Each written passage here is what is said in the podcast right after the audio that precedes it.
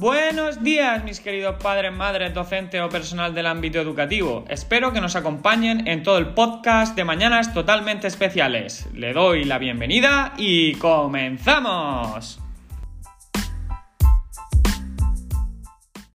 En este undécimo episodio de Mañanas Totalmente Especiales, hoy vamos a hablar sobre el trastorno del estado de ánimo. Eh, vamos a ver un poquito eh, cuáles son los tipos y qué es lo que tiene asociado. Y eh, sobre todo en este capítulo nos vamos a centrar en la intervención educativa y cómo podemos ayudar a, este tipo de, de alumnos, ¿vale? Además, también hoy traemos un trastorno extra sobre el que vamos a hablar, que es el trastorno de la ansiedad generalizada, ¿vale? O TAC, conocido también. Bueno, eh, que también pues eh, definiremos cómo es y qué tipo de intervención educativa podemos tener. En cuanto al trastorno del estado de ánimo, eh, también conocido como depresión, eh, se considera o es una disminución del estado de ánimo que se presenta de manera repetitiva, pues eh, en forma de sentimiento de tristeza, de manera intensa y que interfiere en el día a día. Además, esta no debe de ser temporal y debe de ir en aumento, llegando a generar la pérdida de interés por otras cosas cotidianas y las que causan placer, interfiriendo sobre todo en la vida diaria. Puede ser debido a factores hereditarios eh, o efectos secundarios de los medicamentos o incluso la exposición a acontecimientos dolorosos con carga eh, emocional muy elevada, así como cambios en los niveles hormonales o, de otras sustancias presentes en el organismo. Pero debemos de saber que esto eh, debe de ser primordial de tratar e intervenir. En cuanto a la intervención educativa con este tipo de personas, pues vamos a trabajar los conceptos más importantes que consideramos que deben de ser elevados porque van a estar bajos y son el autoconcepto, la autoestima, la autorregulación y luego eh, tres dimensiones, la dimensión relacional social, la colaboración y la cooperación, la dimensión motivacional y por último la psicoterapia y el tratamiento farmacológico.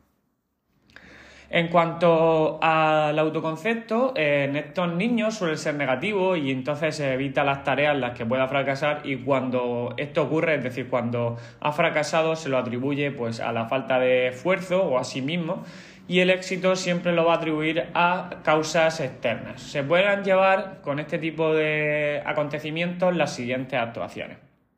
En primer lugar, a la hora de crear nuevas situaciones de aprendizaje debemos de partir de una visión real del alumno, ¿vale? De sus capacidades, crear situaciones donde el alumno eh, gane o donde no pueda errar. Eh, también tenemos que ofrecer recursos para alcanzar los objetivos de aprendizaje, saber comunicar los resultados que requieren de una mejora de manera respetuosa, facilitar el aprendizaje a través de una instrucción clara y explícita. También podemos facilitar esta evaluación del propio rendimiento para ver cuáles son los progresos positivos, promover el aprendizaje cooperativo y promover situaciones donde el alumno tenga un papel positivo y activo. En cuanto a la autoestima, trabajo constante para cambiar esta autopercepción que tienen de ellos mismos. ¿Y cómo lo podemos hacer? Pues verbalizando las virtudes, mostrando acercamiento emocional, es decir, esa aceptación, averiguando la percepción negativa que tiene de, de sí mismo y guiándole para que descubra una percepción más de tipo positivo hacia su persona promover la eficacia personal y enseñar recursos, así como estrategias para regular el comportamiento a través de la gestión de la ansiedad, detectar cuáles son las situaciones problemáticas y que le hacen sentir mal, reducir la ansiedad ante situaciones estresantes como técnicas de relajación y autocontrol. Ya sabéis que anteriormente, en los capítulos anteriores, hemos visto... Eh, eh, eh, dos trastornos, digamos, las conductas disruptivas, los que tenía asociados, y el trastorno explosivo intermitente, pues las mismas técnicas que dije, como la técnica del semáforo, la tortuga, la técnica de la muralla, todo este tipo de técnicas se pueden utilizar para este tipo de casos también, ¿vale?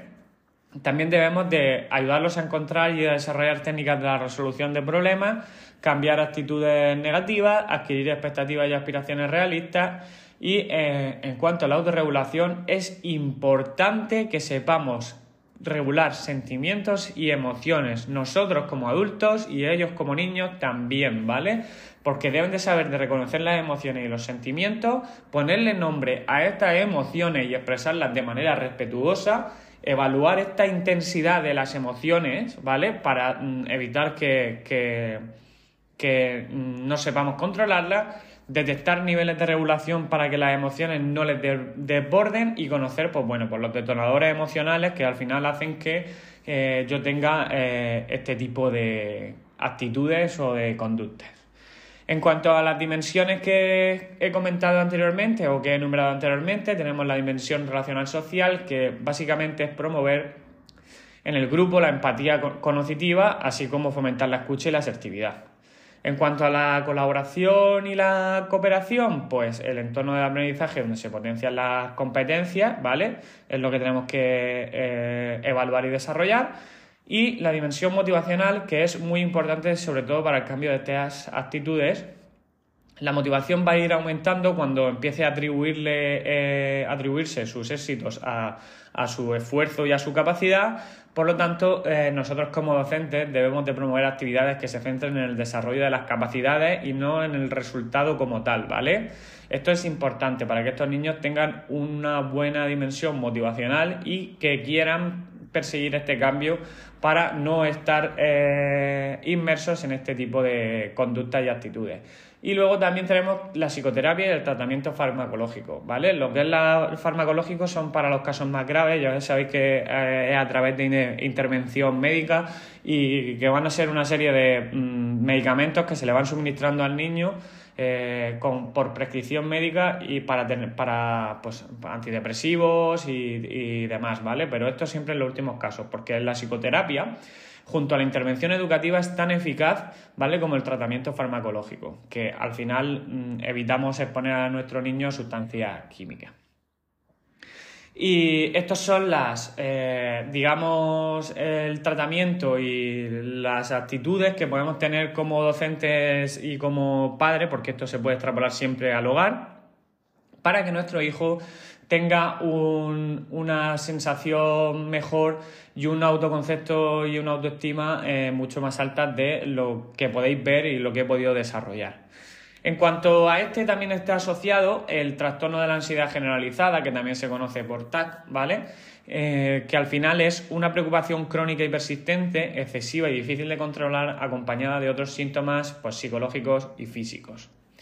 Eh, ¿Cuáles serían, digamos, las características? Pues dificultad para controlar la preocupación, la ansiedad y la preocupación se asocian con, menos, eh, con al menos de los tres eh, siguientes, digamos, actitudes, ¿vale? Mira, tenemos que si tiene inquietud o sensación de estar excitado o nervioso, esa sería una de las actitudes, ¿vale? Se fatiga fácilmente, eh, tiene dificultad para concentrarse y se vuelve irritable, tensión muscular, trastornos del sueño. Todo esto, si lo asociamos con al menos tres de estos, probablemente tenga nuestro niño una, eh, un trastorno generalizado, ¿vale? De la ansiedad. Entonces, eh, esto no es determinante, son, yo me baso en el DSM-5, ¿vale? Pero esto no es determinante, debemos de comunicarlo tanto en el, en el colegio como a nuestro equipo de orientación y al orientador y además también deberíamos de visitar al médico para que nos diera una visión mucho más eh, mucho más directa y mucho más del campo de la medicina. Además, también se le puede, puede otras, digamos, características que suelen manifestar este tipo de niños, pues suele ser la ansiedad, que causa malestar eh, clínicamente significativo, es decir, se sienten mal físicamente.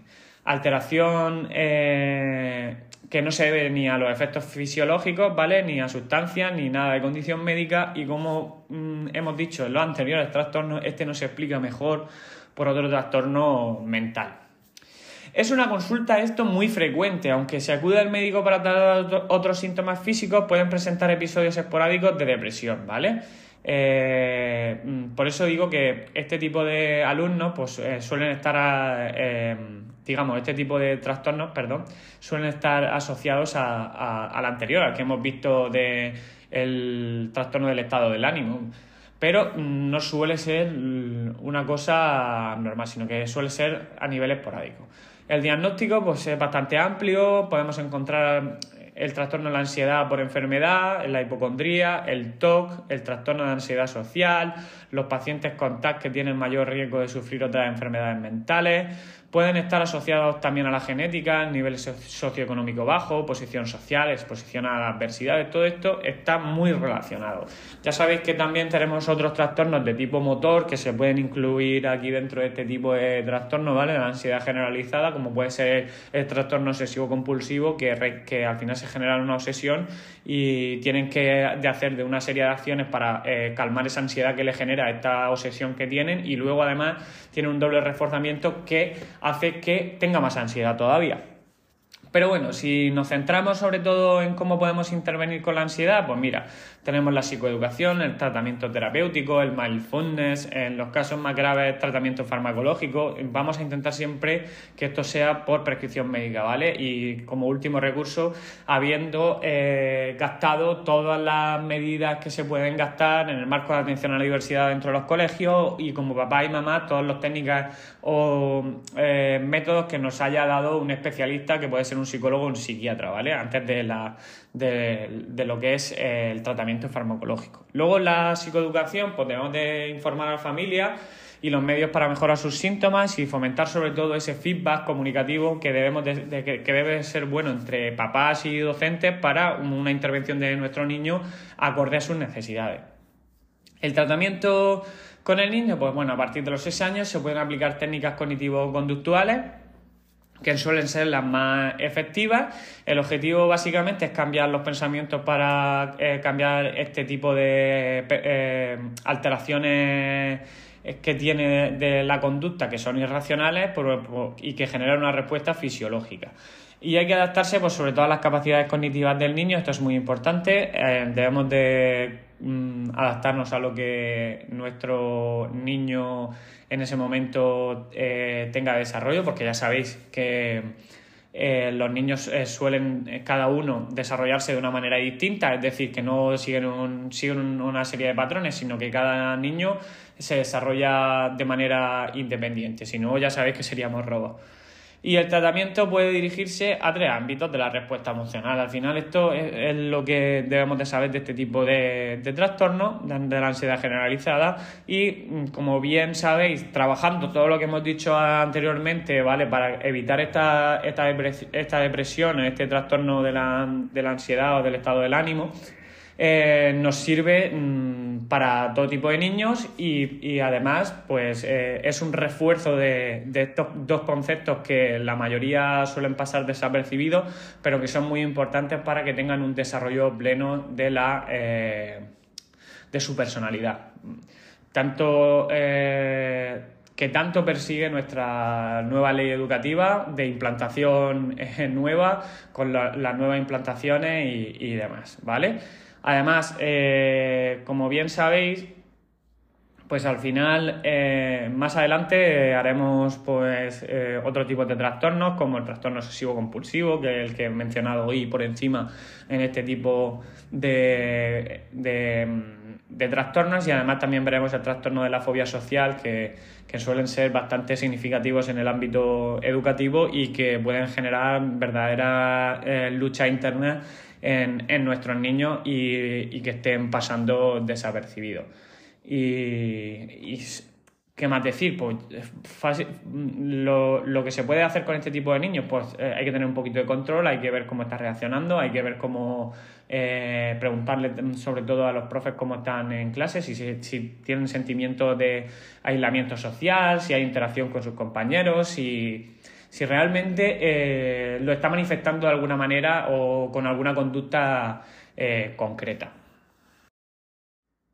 Ahora vamos a ver un poquito cuáles serían los tipos que hay o que se registran de este tipo de trastorno del estado de ánimo, en, sobre todo en los niños ¿vale? y, en los adolescentes. Voy a hacer un poquito un recorrido sobre una explicación de cada uno de ellos y, al final eh, poder ilustraros un poquito más sobre este tipo de trastorno. ¿Vale? Tenemos el trastorno, en primer lugar, el trastorno depresivo persistente, que son niños que presentan un estado de ánimo deprimido que dura al menos un año o más. Suele mostrar pues, este estado de tristeza, falta de interés en las actividades cotidianas o por relacionarse con, con otros niños así como la sensación de desesperanza y apatía. Son frecuentes en niños con problemas graves de salud, como puede ser cáncer, enfermedades crónicas, lesiones de larga duración, ¿vale? Es muy, muy común en este tipo de, niños. También tenemos eh, la bipolaridad, que se caracteriza por episodios de estado de ánimo altos, ¿vale? Seguido de un eh, episodio de estado de ánimo bajo. Es decir, hay veces que eh, están arriba y a veces que están abajo. La metáfora más parecida o la similitud más parecida sería como una montaña rusa. A veces tengo los sentimientos arriba de la montaña rusa y de repente los tengo abajo. ¿Vale? Son niños que tienen cambios de humor muy notables y extremos, tanto para la parte negativa como para la parte positiva. También tenemos el trastorno de desregulación disruptiva del estado de ánimo, que suele ser más común en niños a partir de los 7 años y se caracteriza por un estado de ánimo tendente a la irritabilidad e ira severa. Tienen rabietas extremas y explosiones de mal genio con frecuencia y pueden intentar dañar a otros o causar desperfectos en el entorno durante, durante estos episodios. No debemos de confundirlo con el, el, podcast anterior que tenemos del trastorno explosivo intermitente, sino que esto se da de manera aislada y sin embargo lo otro sí se daba eh, mm, de manera frecuente en el tiempo o separados en el tiempo, pero pero eh, la horquilla de tiempo es mucho menor, ¿vale? No debemos de confundirlo. Y luego eh, también presentamos que algunos adolescentes pueden desarrollar un trastorno disfórico premenstrual, es decir, una forma grave del síndrome premenstrual que causa síntomas tanto depresivos, tensión y mal humor, mal humor antes de un inicio del periodo menstrual. Es decir, eh, si ya de por sí eh, tenemos eh, que hay alumnas y con este tipo de, de trastornos y que presentan unos dolores muy grandes durante el periodo menstrual, pues si encima se le junta esto, pues puede dar casos concretos de, de mm, depresión también, ¿vale? Y de, y de mal humor. Y por último, pues vamos a ver qué actividades podemos llegar a hacer eh, para eh, subir nuestro estado de ánimo y tratar nuestro trastorno o qué es lo que podemos hacer con nuestros eh, niños y niñas para que esto mejore. En primer lugar, pues debemos de, podemos meditar, podemos hacer técnicas de mindfulness, que esto al final las personas que meditan desarrollan un mejor dominio de su propia conciencia. Además, una mejor gestión emocional, lo que se traduce a una menor ansiedad y, una, y una aparición de la depresión eh, mucho más leve o llegar a incluso no aparecer. Luego tenemos también que podemos escuchar música. Los estudios demuestran que la música puede ayudar a regular los estados de ánimo y las emociones negativas. Por esto, la musicoterapia ha demostrado ampliamente sus beneficios sobre el estado de ánimo, llegando incluso a generar euforia. También podemos eh, potenciar las habilidades, trabajar en mejorar las actividades que te gustan, ya sea ejercitando el cuerpo, aprendiendo cosas nuevas, afrontando situaciones nuevas que suponen un reto, que requiere del esfuerzo al principio, pero después aporta una gran satisfacción y realización personal las técnicas para escribir sentimientos, em, eh, diarios, eh, listas, todo lo que eh, podáis imaginar, lo escribimos y luego lo tiramos como si fuera, como si estuviéramos sacando de nuestro cuerpo lo malo. Luego, pues pasar tiempo en la naturaleza también puede ser ideal. Si tenemos pensamientos negativos, el ir a pasear por el campo puede ayudarte a despejarlo. Pues hay estudios que indican que caminar en la naturaleza mejora significativamente nuestro estado de ánimo. De hecho, tras realizar eh, un escáner en el cerebro sobre este tipo de pensamientos, eh, los pensamientos negativos cuando estaban en, el, en la naturaleza disminuían. Esto sobre todo lo, lo, han ido viendo los diferentes estudios. Al final, si nos fijamos, la mayoría de estos hábitos hacen referencia aquí, a mantenerse activo, a aprender a regular las emociones, a, saber desconectar. Al final, todo esto lo que nos va a permitir es... Em, poder controlar nuestro estado de ánimo y mejorarlo. Todo esto como papá y como mamá, así como docentes, podemos ayudar a nuestros niños a que tengan una buena regulación emocional y evitar todo este tipo de trastornos que en este podcast se describen.